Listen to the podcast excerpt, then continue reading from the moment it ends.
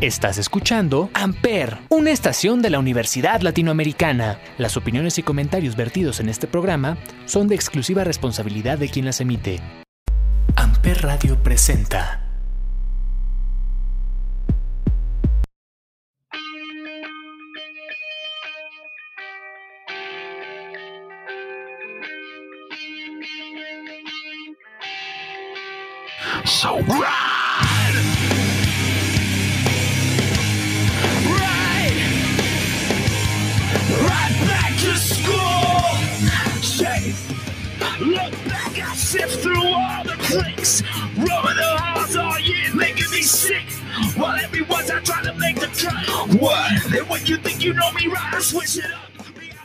Hola a todos, bienvenidos a este podcast llamado Sonidos en el Aire a través de Amper Radio de la Universidad Latinoamericana y como todos los miércoles nos acompaña Olivier. Olivier, ¿cómo estás?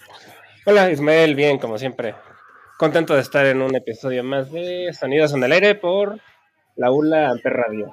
Así es, y como todos los miércoles recuerden que en este podcast hablamos de música, hablamos de bandas, hablamos de discos y hablamos de géneros musicales y pues en esta ocasión le vamos a dedicar un espeso- episodio especial a una banda que eh, fue pieza fundamental dentro del crecimiento y popularización del new metal, un género del que ya hemos hablado bastante. Una de las bandas eh, que logró salirse dentro de la clasificación estereotípica del new metal y ha explorado muchos otros géneros, sobre todo más en los últimos años donde se han metido al rock más experimental, al shoegaze incluso, o al dream pop, y que su vocalista pues tiene también por ahí varios eh, otros proyectos que vale mucho la pena explorar. Pero hoy nos vamos a concentrar en una banda, en su banda principal y esta banda de Sacramento, California.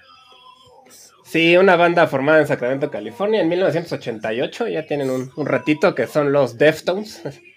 Esta, como bien dices, ¿no? Una de las bandas más importantes de la era del new metal y de las que sonó más, ¿no? Yo creo junto con Korn fueron de los pioneros del género ya a nivel masivo, ¿no? De popularidad Sí, por lo menos. A nivel radial, yo creo que ellos han sido de los más importantes junto con Korn. Aunque creo que en los últimos años se volvieron un poquito más de nicho, como que ya no, ya no fueron tan, tan radiales, eh, por lo mismo, ¿no? De que ellos empezaron a explorar eh, en otros géneros. Y aparte ellos fueron de los pocos eh, elementos del- de la ola del new metal que casi no experimentó con el hip hop o con el rap, ¿no? Como que Chino Moreno jamás le metió mucho a esto del rap. Pues, por ejemplo, en esta canción del intro sí tiene un poquito ahí de rapeo, pero leve, ¿no? No, nada como. No sé, como. No sonaba como rapero negro, ¿no? Sino más bien como un poquito cantado, nada más, como platicado. Pero fue una fase cortita, ¿no? No realmente no fue mucho.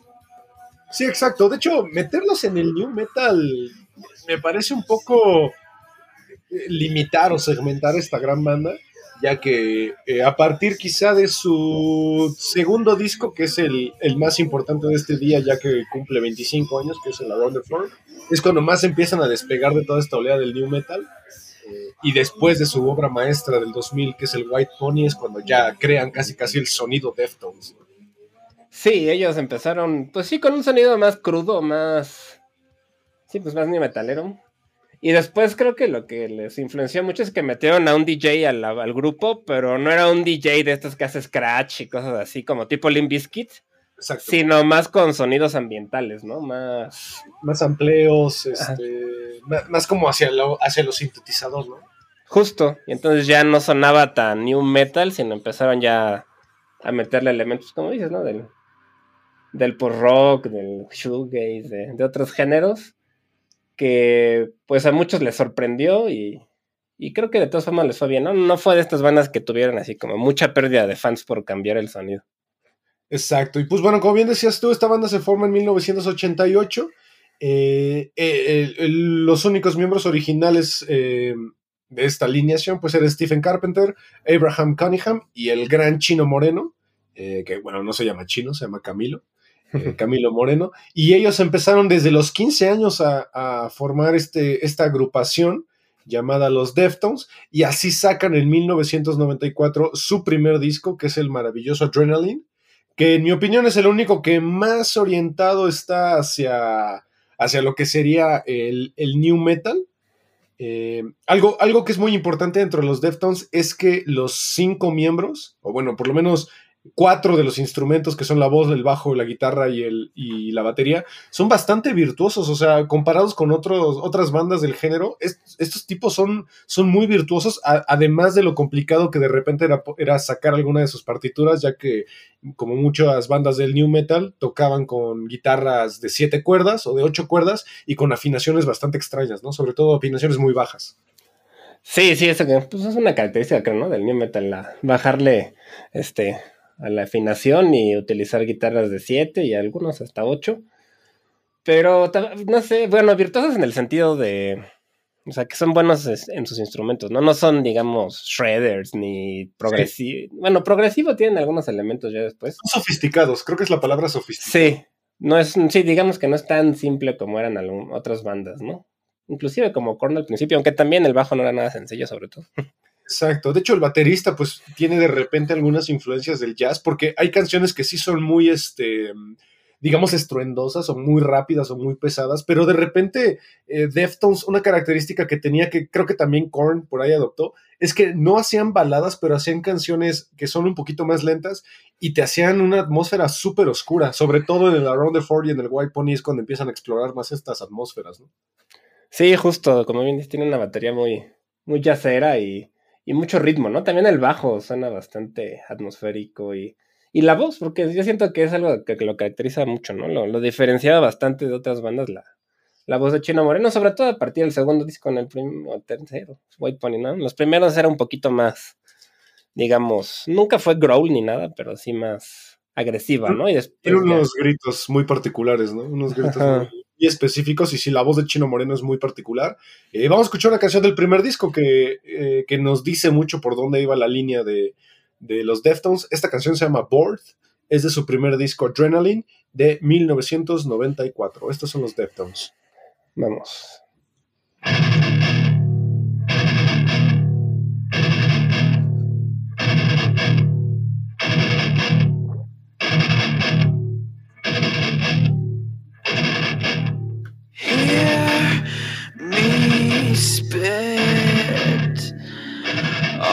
You whether I remold into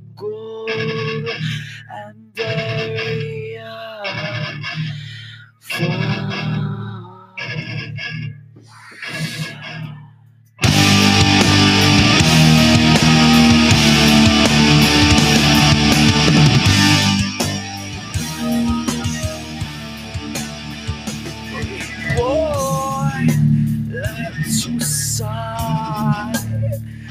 Record, baby, I be born and see blood.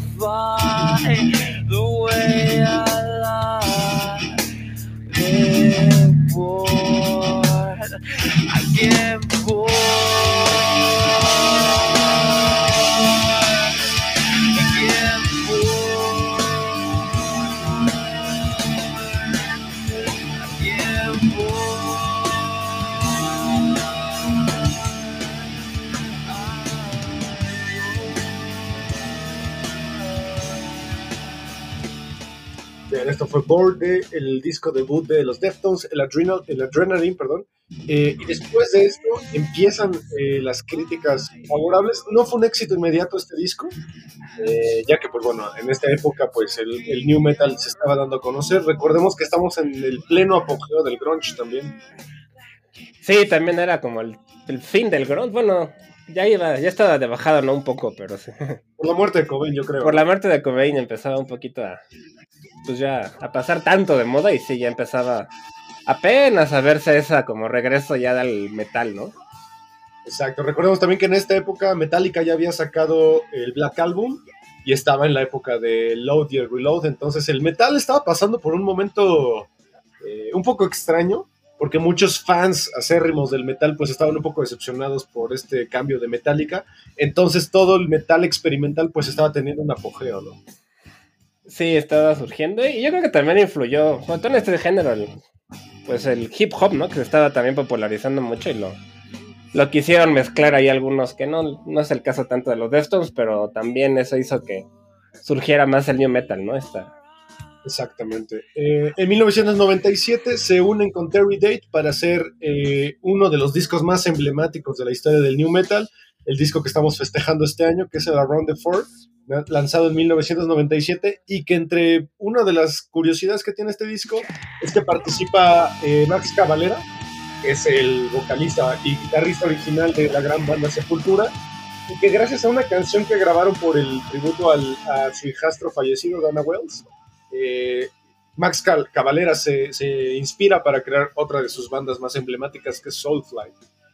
Sí, una banda que también tenía un poquito de influencias de, del new metal, ¿no? También seguía siendo tribal como el Roots de Sepultura, pero ya también como que fue su introducción un poco al new metal, ¿no? No, no tan tanto, tanto, pero sí tenía esos. Exacto. Y este disco también eh, se volvió muy exitoso ya que fueron ellos parte del soundtrack de, de Matrix, eh, la primera película de, del 99. Ellos eh, participaron en este soundtrack con una de las canciones más emblemáticas de este disco, que es My Own, My Own Summer, Shove It, que no me acuerdo si sale al final de la película. No, al final es Rage Against the Machine, ¿no? Creo. Sí, no, no, me acuerdo en qué punto la ponen, la verdad. Sí la ponen en sí. algún momento. Pero, pero no sí, sí es de esas que fue, pues estuvo muy de moda un rato esa canción de My Own Summer, ¿no? Era de esos videos que salían un poquito ya más tarde en MTV, por, que es cuando solían poner el, el metal, ¿no? En 120 minutos, me acuerdo que se llamaba. Exactamente. Y aparte se, se convirtió en su primer disco de oro eh, por vender 500 mil copias.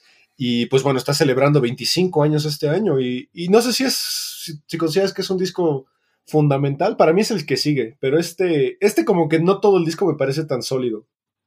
Pues sí, tiene sus canciones bastante conocidas.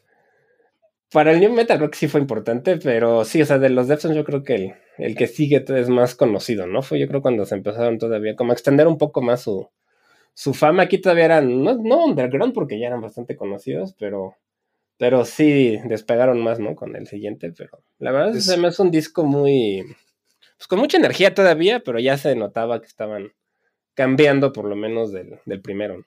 Exacto, aquí en este disco es donde empiezan a adaptar este, este estilo de canciones un poquito más calmadas, pero con una atmósfera. Eh, uh -huh. Dejan un poco de lado la agresión que caracterizaba mucho al new metal. Y pues bueno, creo que el mejor ejemplo de, esta, de este estilo que adoptaron en este disco es Be Quiet and Drive Far Away, uh -huh. que además era un video que a mí me gustaba mucho.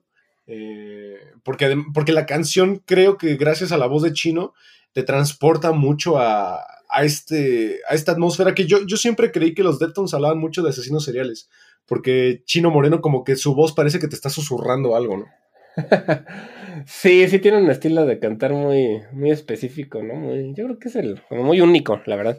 Y además le como siento que le fue metiendo cada vez más efectos a su voz, ¿no? Con el tiempo le, ¿no? como reverbs y cosas de ese estilo para que suene todavía más como etéreo, no sé. Como Exacto, etéreo. La, la, palabra es mm. etéreo, que ya después adoptarían para meterse más a lo que es el dream pop o el shoegaze eh, los últimos años y en sus otros proyectos. Entonces, de la Round the Four vamos a escuchar esta canción que se llama Be Quiet and Drive Far Away, eh, una de las canciones más emblemáticas de los Deftones. Sí, también es una de las más famosas y, y como dices, sus videos eran buenos, ¿no? Siento que tenían ahí un poquito de experimentación en, en la imagen. Por... Sí, porque parecen películas, están, están filmadas como si fueran casi películas. Sí, es muy, son muy cinematográficos y con encuadres muy experimentales, ¿no? Distintos a lo normal. Es más, la portada del disco tiene un encuadre muy extraño. De hecho, yo me acuerdo que vi la portada alguna vez en un mix-up cuando era niño y, me sacó mucho de onda porque eh, pues la portada es un poco explícita. Es, sí. un, es un plano en picada casi cenital de una chica en bikini, eh, pero desde un punto de vista pues un poquito, casi, casi como boyerista, ¿no? Sí, sí, es una picada. Sí, se ve rara la portada. Yo me acuerdo que esas eran de las portadas que de la... Yo estaba en la secundaria y junto con la de dónde jugarán los niños de Molotov, las niñas. Ah, claro. eran las portadas que uno veía como adolescente, así como. adolescente que la atención. Exacto. Entonces, esta canción se llama Be Quiet and Drive Far Away de los Deftones de su disco número 2, el Around the Four, el disco que está cumpliendo 25 años este año. Vamos.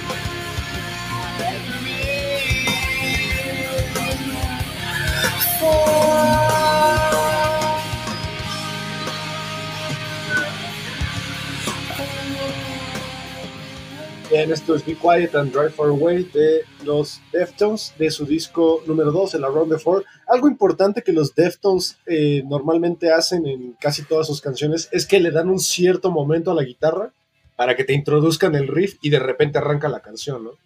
Sí, es cierto, sus intros son muy, muy típicos, ¿no? De, de ellos. Y sí, sí, además son llamativos, siento que tienen como hooks, ¿no? Como ganchos muy... Sí. que te atrapan. Son muy melódicos, eh, cosa que en el new metal pues es algo muy esencial, los, los riffs muy melódicos para tener ese gancho, como bien dices tú. Y después en el año 2000 sacan un disco que fue muy polémico porque mucha gente dice que ya se separaron completamente de sus raíces eh, new metaleras, eh, a pesar de lo irónico que ahora es la primera vez que introducen a Frank Delgado, que es el, el tecladista, el Eh, DJ, Ujú. es este, ¿no? En el que- Sí, sí. Eh, Bueno, un la Ronda Ford ya tocaba, pero no era miembro. Y aquí ya Exacto, no, era miembro oficial, tienes razón, aquí ya se vuelve un miembro oficial, pero se convirtió en un disco un poco eh, controversial dentro de los fans más aguerridos, ya que eh, pues mucha gente los acusa de venderse un poco porque empezaron a sacar canciones un poquito más comerciales. De hecho, la misma disquera los presionó para sacar un hit eh, más comercial y ese fue el caso de una canción que es emblemática de los Deftones, que es el Back to School ya que esa canción no está originalmente en la primera impresión del disco. De hecho, todas las personas que tengan un disco del White Pony, que es el disco del que estamos hablando, eh, sin esa canción, tienen una joya, ya que pues es, es una primera edición. Sí, sí, sí, es una. Yo tengo ese disco donde no venía y estaba yo muy molesto. Porque era la canción más famosa en Sí. ese momento, porque fue el video que salía constantemente y además era una canción muy pegajosa, la verdad. Salía el chino moreno en una escuela, ¿no? Patinando y. Patinando exactamente. Que, que Eh. siempre han estado muy ligados al skate ellos, desde como que eran como de esa cultura de los escatos que le decían en México. Exactamente. Y además, algo curioso es que es la primera vez que ganan un Grammy. Eh, en el 2001 ganan Mejor Interpretación de Metal por una canción que se llama Elite, eh, que es, es una gran canción por ahí.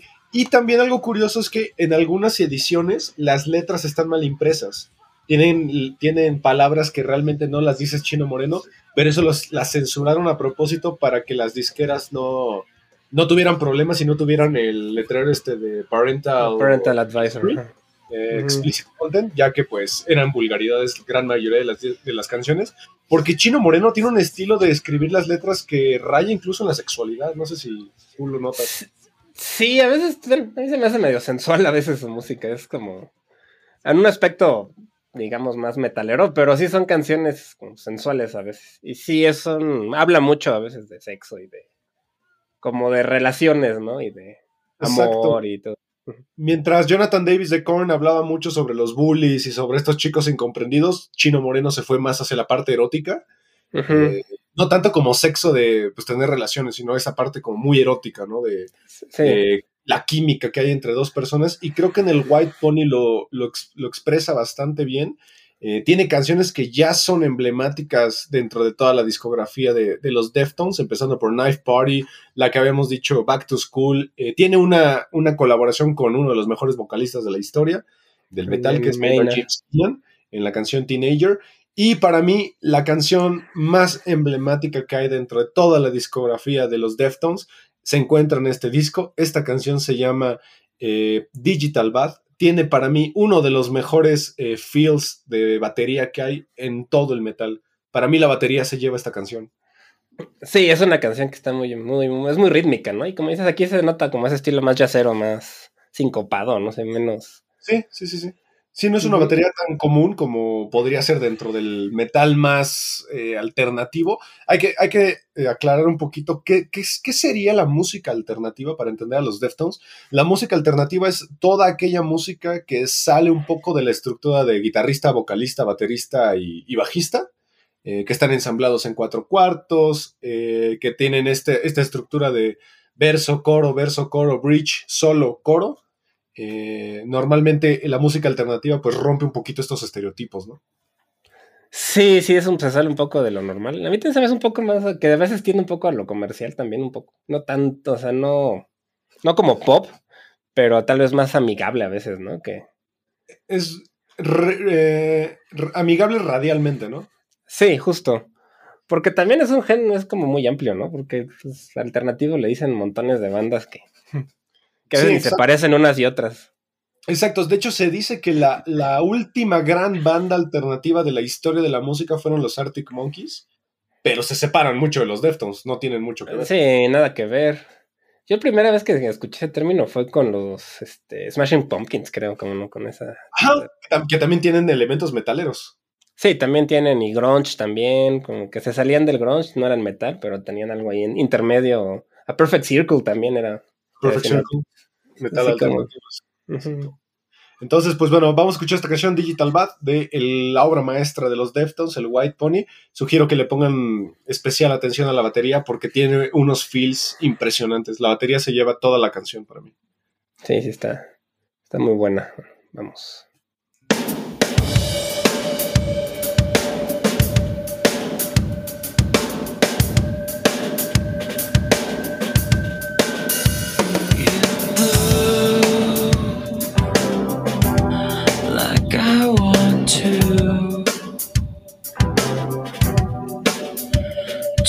Say,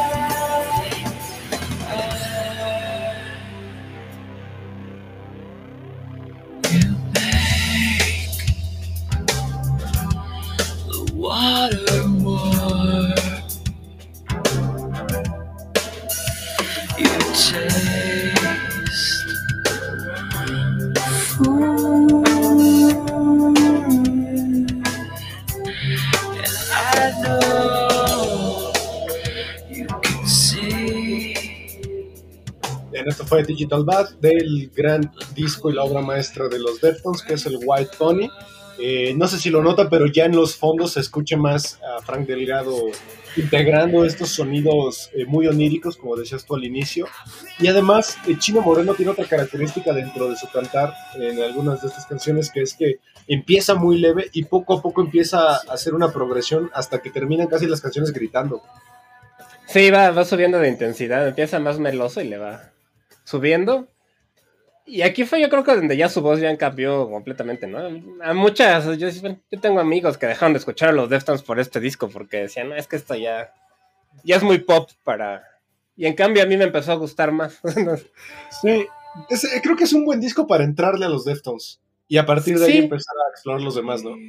sí, es un intermedio entre lo un poco más pesado del principio y lo que va a ser después, ya más... El, pues sí, un poquito ya más ambiental, ¿no? Aunque también tienen discos más pesados. Entonces, ¿Es tu disco Además tienen can- este no, no sé. Creo que sí, ahora que lo pienso.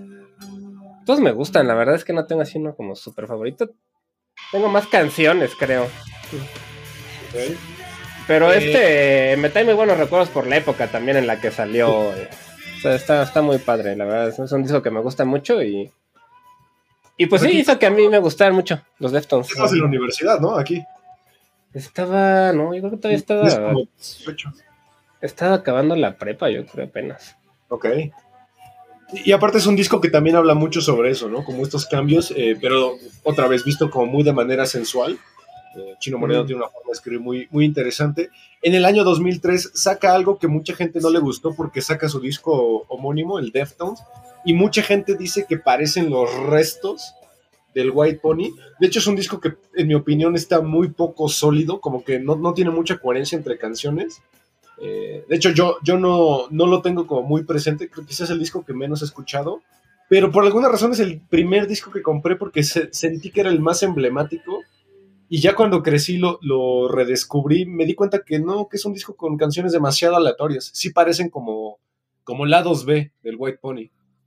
Puede ser, no, no, sí, no es tan cohesivo el disco, pero tiene buenas canciones. A mí sí me gusta. La portada, por ejemplo, me gusta mucho.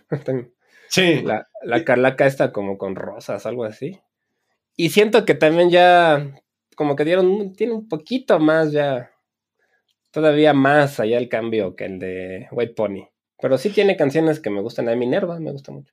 Sí, de hecho, Minerva era la, la canción que yo más escuchaba en esta época y era la canción que más me acuerdo que pasaban en MTV.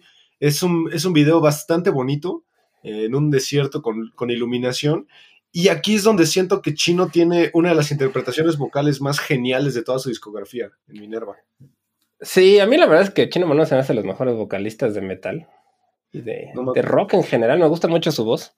Se me hace una voz muy, pues sí, como sensual, muy atractiva, como muy melódica también.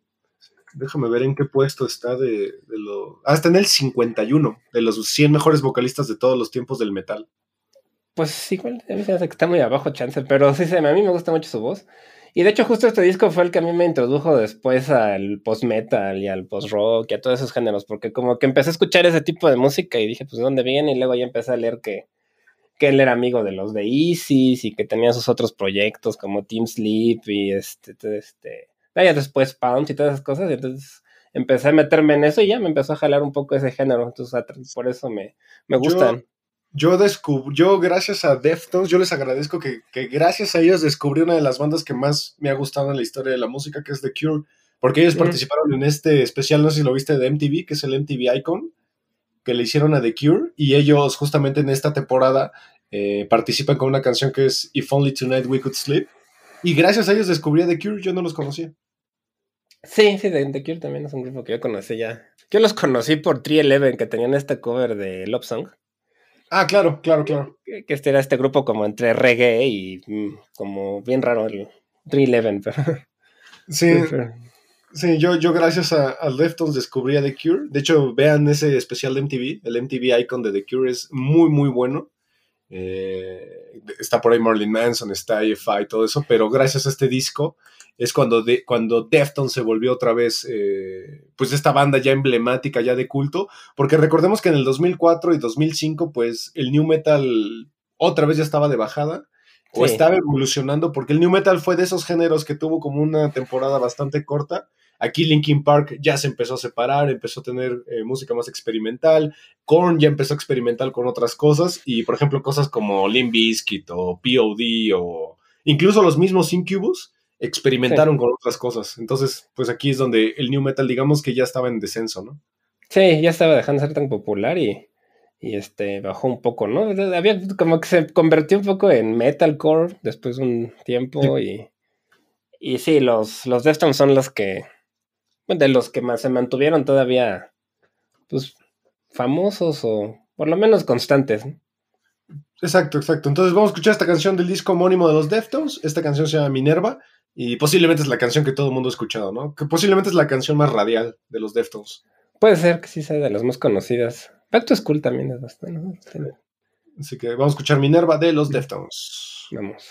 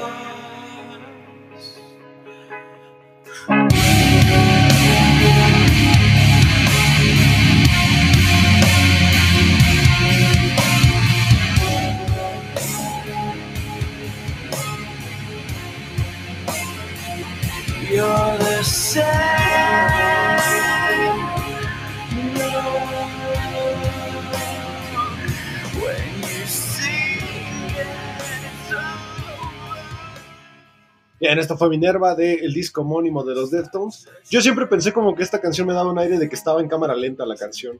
Como Sí, todo- justo. Todo, todo está como súper estirado, ¿no? Sí, como suspendido, sí, es cierto, se escucha así muy. Sí, como en cámara lenta todo el. Eh, Yo creo que es de las que tienen los coros más. El coro más llamativo, ¿no? O más pegajoso, a lo mejor por eso es de las más conocidas. Sí, Porque yo sí, siento que es de esas que se te pega rápido el coro. Sí, exacto. Aparte, aquí es donde también Chino Moreno empieza a experimentar con esas vocales que tal vez no está diciendo nada, sino que solamente está emitiendo ruidos y los alarga y los alarga y es donde ahí Chino Moreno creo que desplanta eh, la mayor parte de su talento, ¿no? Como que tiene estas notas súper mantenidas y súper Sí. agudas. Sí, tiene mucho sustain en la voz, él, ¿no? Deja mucho suspendido ahí la, las frases. Y pues eso ya es un estilo que usa muchísimo, ¿no? En todos sus proyectos canta similar, la verdad. Exactamente. Eh, en el 2006 sacan uno de los discos más extraños de los Deftones, es el Saturday Night Wrist, porque se cambiaron de productor tres veces, empezaron a componer en un estudio, que era el est- un estudio de Malibu donde Incubus grabó su obra maestra, que es el Morning View, eh, y se tuvieron que cambiar porque nomás no salía la, la, producción, tuvieron un pequeño ahí bloqueo artístico, entonces decidieron terminar de grabar todo el disco en Sacramento, y es un disco muy extraño porque como que es el disco donde casi no tuvieron mucho pegue. De hecho, eh, la venta, las ventas de, sus- de este disco pues casi no fueron tan llamativas. A pesar de que tiene una de las colaboraciones más geniales de la historia de los Deftones, que es eh, esta canción llamada Mine, con Serge Tankian de System of a Down. De este enfadado, Eh, sí. Pero es un disco que no, no es tan emblemático quizá. Y además la portada a mí no me gusta tanto porque es como el... eh, es, es como la contraparte de la Round the Force, solamente Sí, es, es una contrapicada, ¿no? A mí sí me gusta por lo mismo, pero sí. Es como que como a través de un vidrio o algo, ¿no? Y es una Sí. contrapicada y es una chica así en una posición similar, nada más que desde abajo. Sí, como- Pero como- sí. De hecho, hace poquito leí que ellos decían que era. que Chino Moreno dijo que se arrepentía de haber hecho este disco, que era el único que no le gustaba de los Deftones. A mí la verdad no se me hace tan malo, pero bueno. Se siente extraño, se siente un disco como con pocas ideas, como que parece un poco más de lo mismo. Pues sí. Eh, pero algo importante es que es el último disco en el que participará Chicheng, su bajista. Eh, su ahorita- bajista, sí. después vamos a hablar un poquito de eso. Eh, pero bueno, es un disco que pues quizá no, no es tan emblemático, quizá no es el disco más eh, um, interesante, quizá no es el disco más interesante de los Deftones, pero pues bueno, nos deja canciones emblemáticas de ellos que es como Hole in the Earth, eh, que también otra canción que me parece que, pare- que- que simula estar en cámara lenta, ¿no? Sí, es que ese es efecto yo creo que de la atmósfera y la voz que tiene Chino Moreno. Y... Pero sí, sí, también parece estar un poco en cámara lenta. No lo había pensado así, pero sí es cierto que, suenan de esa manera. Exactamente. Entonces vamos a escuchar esta canción de el disco Saturday Night Wrist de los Deftones. Esta canción se llama Hole in the Earth. Vamos.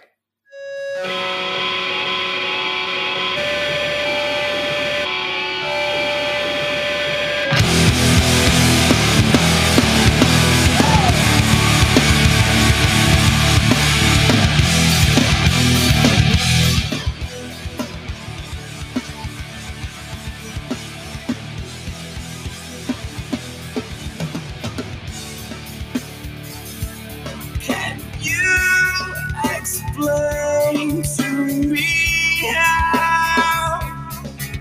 You're.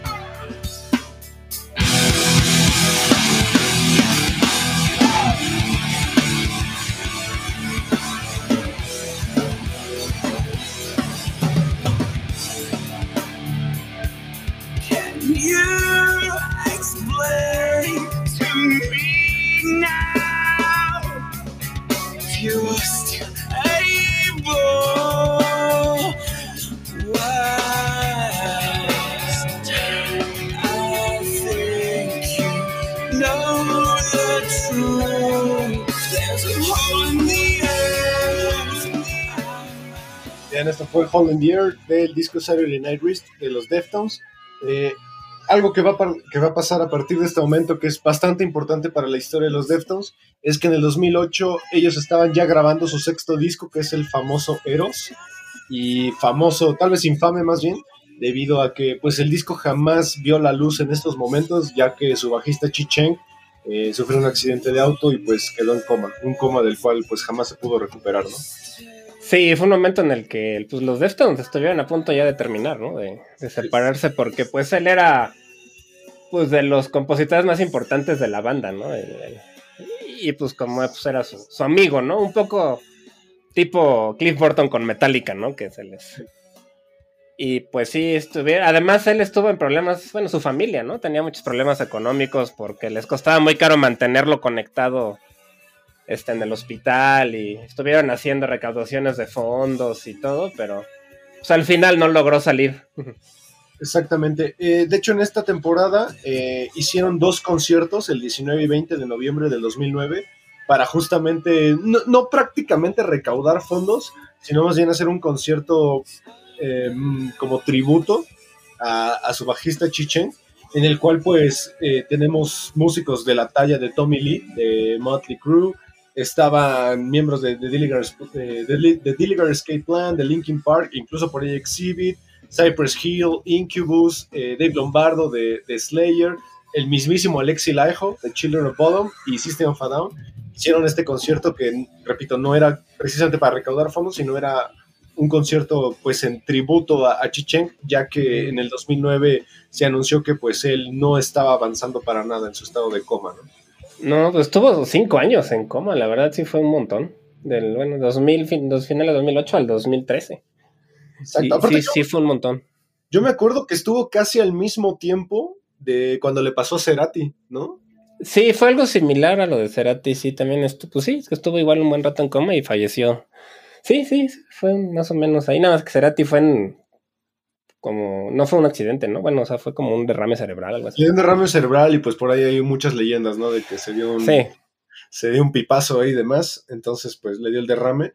Pero pues sí, a partir de este momento, mucha gente marca como un punto de quiebre dentro del sonido y, y la historia de los Deftones, ya que pues su sonido sí cambió mucho, porque como bien decías tú, Chichen era uno de los principales compositores, y creo que a partir de este momento los Deftones empiezan una etapa como mucho más experimental, ¿no? Hasta, hasta se alejan casi casi del metal.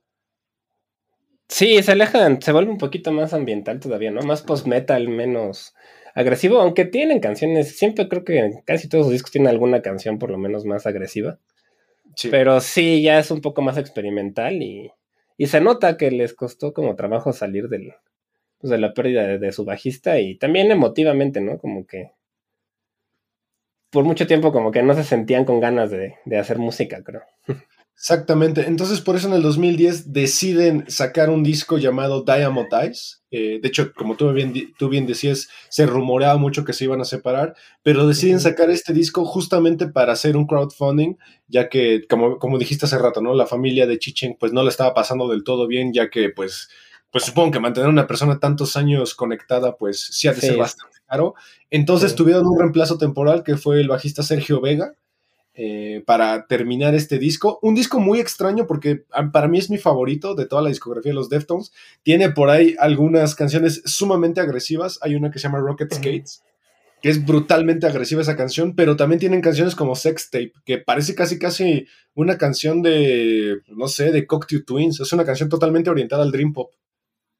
Sí, tienen esa, como esos extremos en este, en este disco, pero como dice, ahorita me gusta mucho, ¿no? tiene canciones muy buenas, la verdad, y creo que todas son bastante, que son fáciles de recordar, por lo menos si te gustan los Deftones. Sí, creo que también es un disco para entrarle a los Deftones, tiene, tiene un poquito de todo. Eh, sigo opinando que el White Pony es el mejor para entrar, pero este disco también es un muy buen punto de entrada.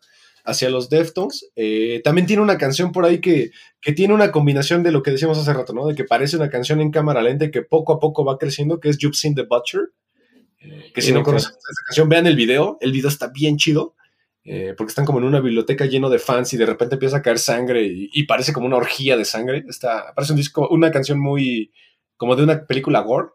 Como de Slayer, ¿no? No sé. Ah, de Slayer, pero el video. Exacto, está, está bastante chido, pero bueno, vamos a escuchar el, el single más emblemático de este disco, que es Diamond Eyes, del disco Diamond Eyes, este disco que lo hicieron los Deftones para tener fondos y pagar todos los gastos médicos del el bajista que en este momento estaba en coma, Chicheng. Vamos.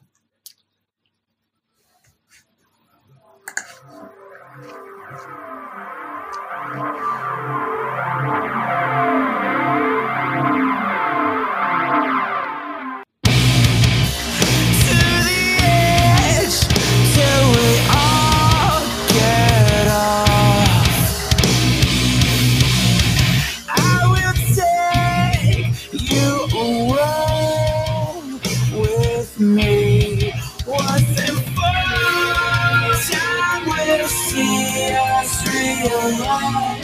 Diamonds rain across the sky. Shower me into the same realm. Calculate our embrace. Hold on.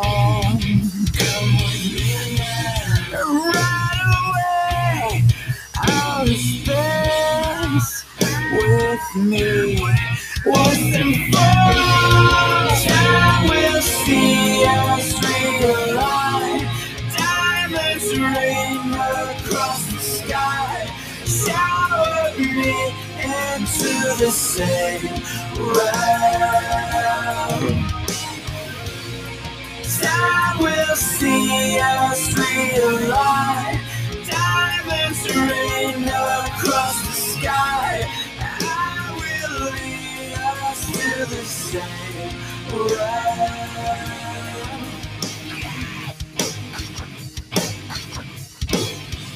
Bien, esto fue Diamond Eyes, de el disco Diamond Eyes de los Deftones, este disco que tuvieron que hacer para recaudar fondos para la- los gastos médicos de Chicheng. Y, y de hecho sí se siente, ¿no? Se siente un disco como más radio friendly.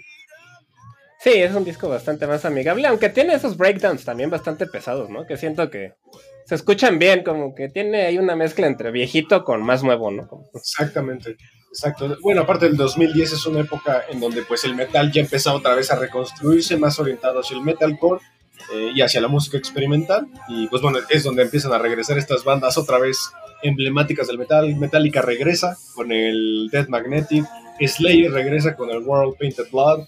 Entonces pues es, es un momento importante para el metal, ¿no? Sí, ya estaba resurgiendo un poquito, sobre todo bandas viejas, ¿no? Que ya habían desaparecido, como que sí resurgen un poco y... Y pues los Deftones, no es que se haya ido, pero igual sí se volvieron a sonar un poquito más en, en la radio y todo esto. Exacto. Y pues bueno, llega el 2012, llega un momento difícil para los Deftones, ya que eh, estaban grabando su nuevo disco, el Koi no Yokan.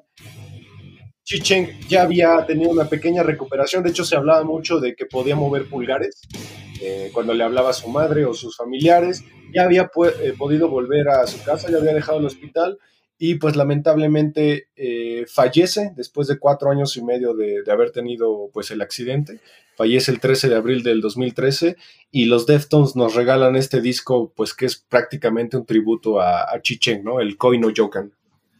Sí, este es un disco que a mí me gusta bastante, que a algunos no les gusta, pero sí me gusta porque es, bueno, la palabra esta es una palabra en japonés que supuestamente quiere decir como premonición de amor o algo así, como que es una sensación que sientes cuando conoces a alguien de la, del que sabes que te vas a enamorar.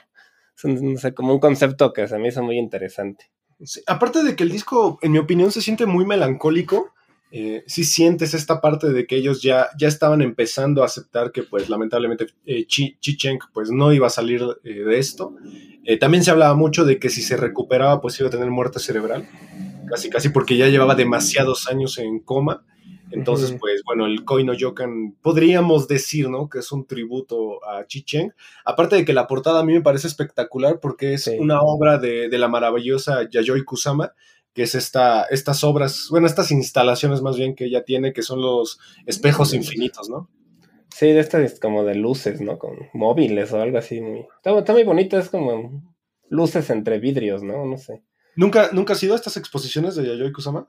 No, yo lo, yo he visto algo parecido, que es el, el Museo de la Tolerancia, creo hay una cosa parecida. Ajá, hay algo parecido. Ella, ella vino hace como 10 años, vino aquí al, al Museo de Arte Moderno, de aquí el que está aquí en Reforma.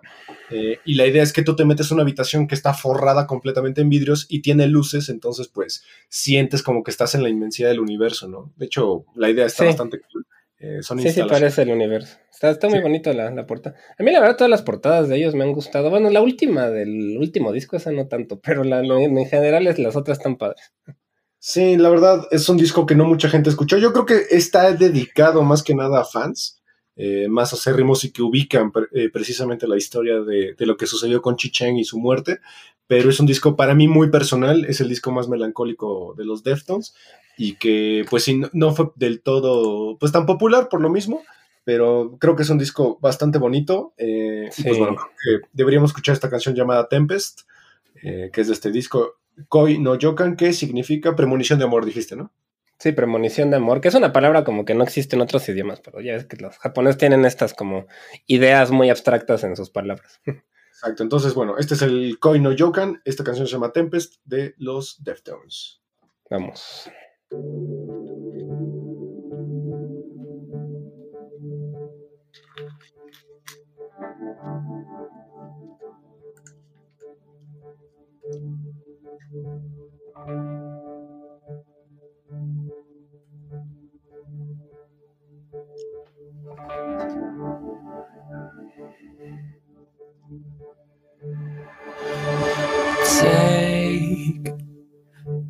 the stories they put into your mind. Embrace for the glory as you stare into the sky. The sky beneath. I know you can be tired.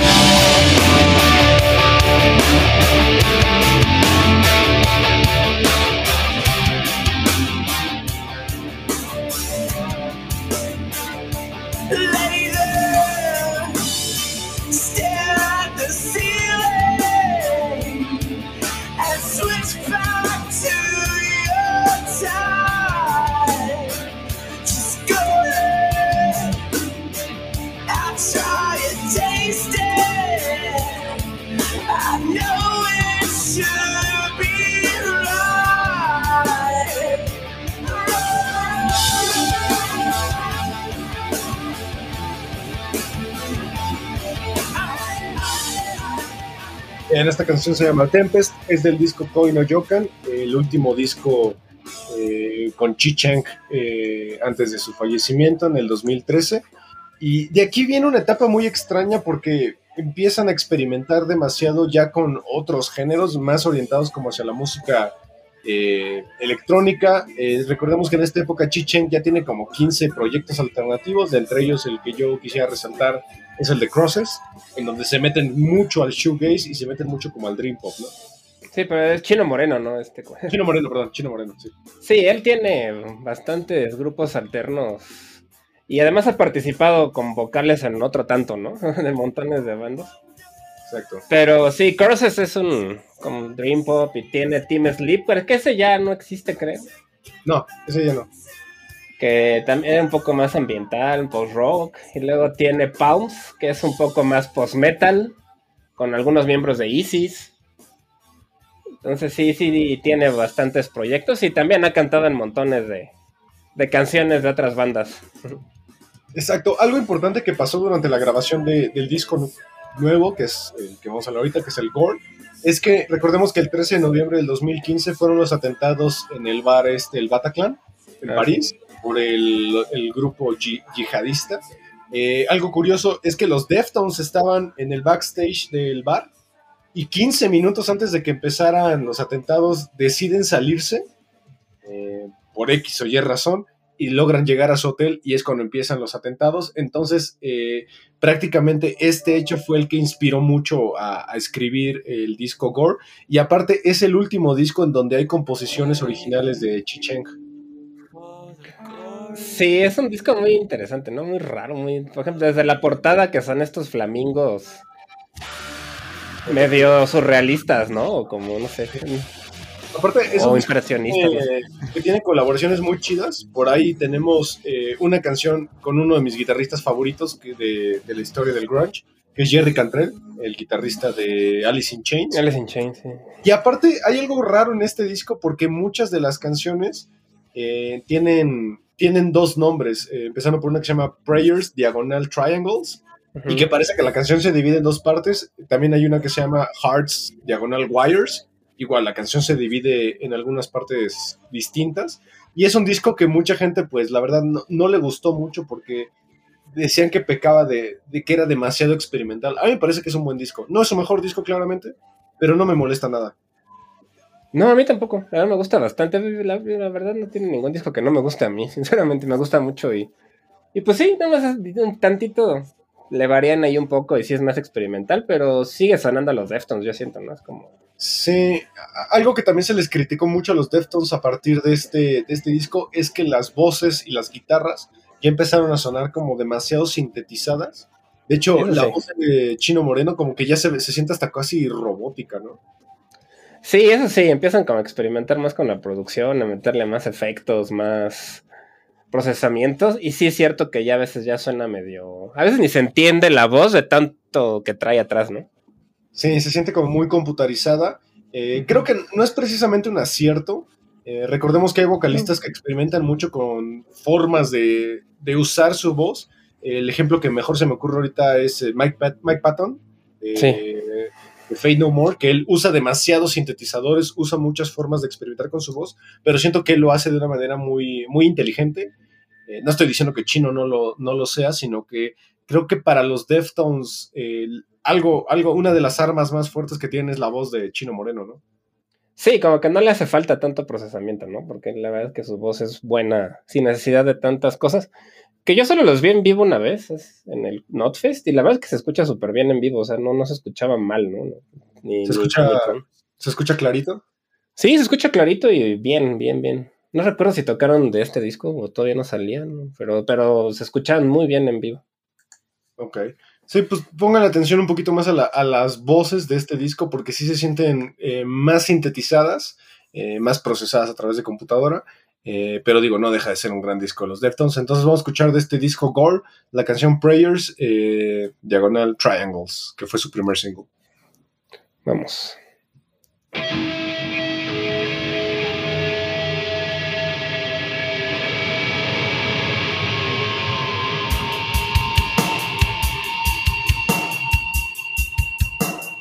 There's a new strange godless demon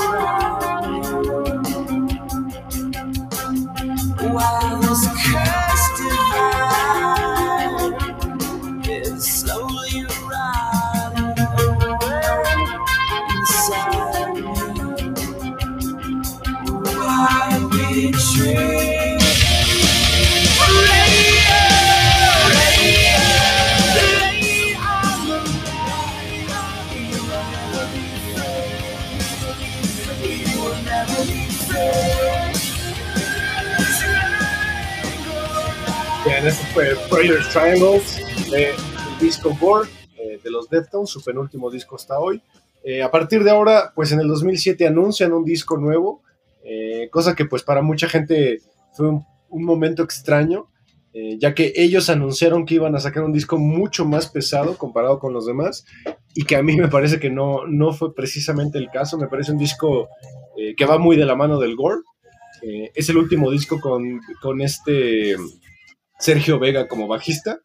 A partir de ahora entra Fred Sabian, que fue bajista de Marlon Manson en algún momento. Y que aparte tiene un disco, una, un concepto muy interesante en la portada porque son unos ojos, eh, un perfil, eh, y con varios puntos que de hecho si ustedes ven la portada de cerca, sí se ven los puntos, está, está casi en contraluz con un fondo gris.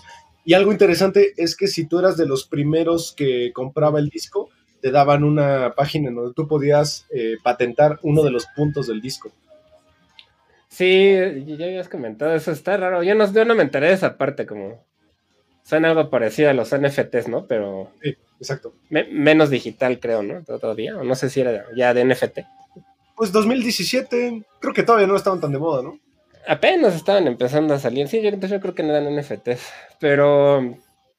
A mí, de hecho, la portada que menos me gusta, pero pues ese concepto está original, ¿no? Que puedas tener como un, un pedacito ahí de la portada tuyo. Está padre. Exacto. Es un disco en donde pues ya se siente más la influencia de otros proyectos de Chino Moreno. A pesar de que ellos decían que era un disco más, eh, más pesado, yo, yo, yo la verdad no lo siento así. Me parece que estoy casi casi el Gore 2.0. Eh, además de que recuperan eh, muchas canciones del material que grabaron en el disco que jamás salió, en el Eros. Aquí relanzan unas canciones que nunca vieron la luz. Y pues bueno, fue uno de los primeros discos desde... ay, desde el Diamond Eyes que volvió a las listas importantes, el OMS. Sí, fue un disco que no les fue tan mal en cuanto a, a ventas y, y- Pero pues yo creo que fue un poquito más, más bien porque ya tenían un buen rato sin sacar algo, ¿no? Entonces como que fue más como la, expec- la expectativa, tal vez, porque sí es cierto que el disco no es que sea malo, pero sí no es tampoco nada así demasiado especial, siento, ¿no? Como dices, parece un poquito más como una continuación del Gore. Y, y ellos habían dicho que iban a regresar a las raíces y que iba, iba a sonar más como en la en Around the Four. Yo creo que eso generó mucha expectativa. Sí, sí, yo creo, no, no es un disco particularmente eh, llamativo dentro de toda la discografía de los Deftones, pero bueno, es el cuarto disco de los Deftones que alcanza el, el puesto números, está en el top 5 del Billboard 200. Y pues bueno, eh, la semana pasada, eh, particularmente el sábado, se anunció la alineación de, de uno de los festivales más ambiciosos quizá desde el que fue hace un mes, el When We Were Young, que era sobre y eso, o emo. Ahora se anuncia el Sig, New World, si no me equivoco. El New World, en donde todas estas bandas emblemáticas del New Metal o del Metalcore o de estas bandas pues metaleras del 2000 eh, se van a reunir. De hecho, hay, varias reuniones, por ejemplo, Flyleaf con original o los mismos Cold Chamber se reúnen y los Deftones son los eh, headliners ¿no? de este festival, junto con Korn. Sí, la verdad es que es un festival pues que para los que nos gustaba la música de los 2000 y finales de los 90 y todo eso, creo que está bastante está bastante padre, ¿no? Muy pues sí, muy en la vena de ese de When We Were Young, pero en un estilo más de metal, ¿no? No tanto happy punk, sino Exacto. Eh, este festival va a ser el 13 de mayo en eh, Las Vegas. Espero que pues no, no ocurra lo que ocurrió con el We Were Young, que se tuvo que cancelar el día 1 debido a... Creo que hubo viento o algo, algo así extraño sucedió. Sí, era como un huracán casi. Algo así se tuvo que cancelar el primer día, pero pues bueno, al final eh, esperemos que este sí funcione. Hay bandas de todos y pues los headliners son Korn y los maravillosos Deftones. Y pues bueno, este es el pequeño episodio especial que quisimos hacer reconociendo la trayectoria de una de las bandas que pues más nos gustan de toda esta camada del new metal, que yo sigo insistiendo que ellos quizá del new metal tengan canciones, incluso ni siquiera discos, solo canciones contadas que sí fuera, sean pertenecientes a este género, ¿no? Sí, sí, la verdad es que como tal New Metal nunca fueron así estrictamente, pero pues salieron en la misma época y tocaban con las mismas bandas y, y como dices, tienen una que otra canción que sí tiene esas bases, entonces pues por eso como que estuvieron ahí. Pero yo creo que por lo mismo que suenan diferentes, son de los que lograron sobrevivir más y su música, pues a mí me sigue gustando mucho, es de, mis bandas favoritas y, Y pues por lo menos nunca me han decepcionado así de este disco, está horrendo, ¿no? Sí, además de que, pues bueno, como ya bien dijimos en su momento, eh, también sugerimos que escuchen las bandas alternativas de Chino Moreno porque son fantásticas. Es un tipo con una educación musical y con una variedad musical bastante amplia. Eh, la Sí. verdad, el tipo es muy, muy bueno y, y abarca gran cantidad de, de estilos.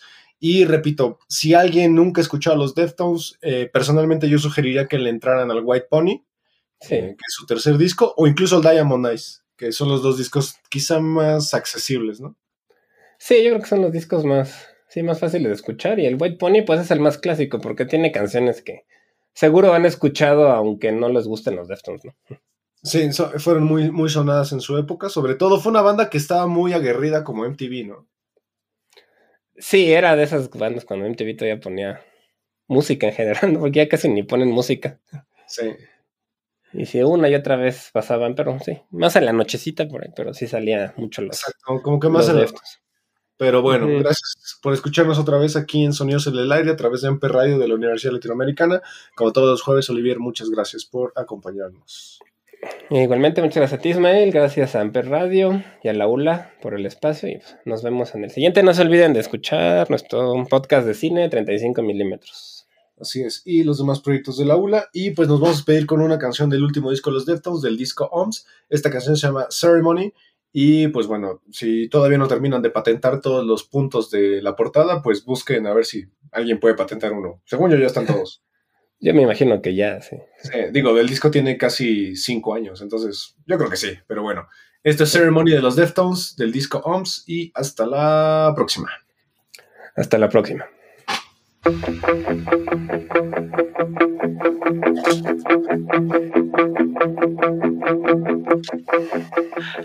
can you see this is the end? Let's face the truth.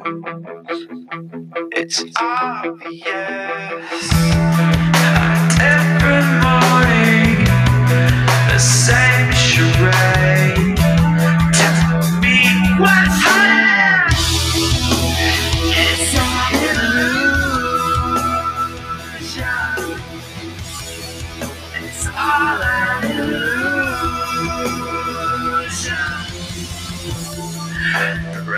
The surface, found my lips, placed the chair beneath the red.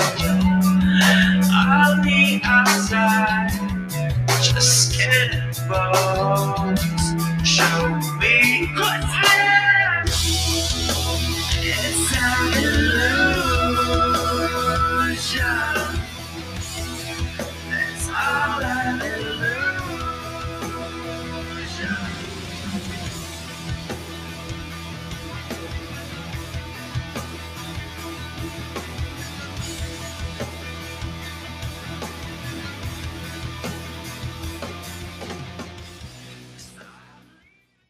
Amper Radio presentó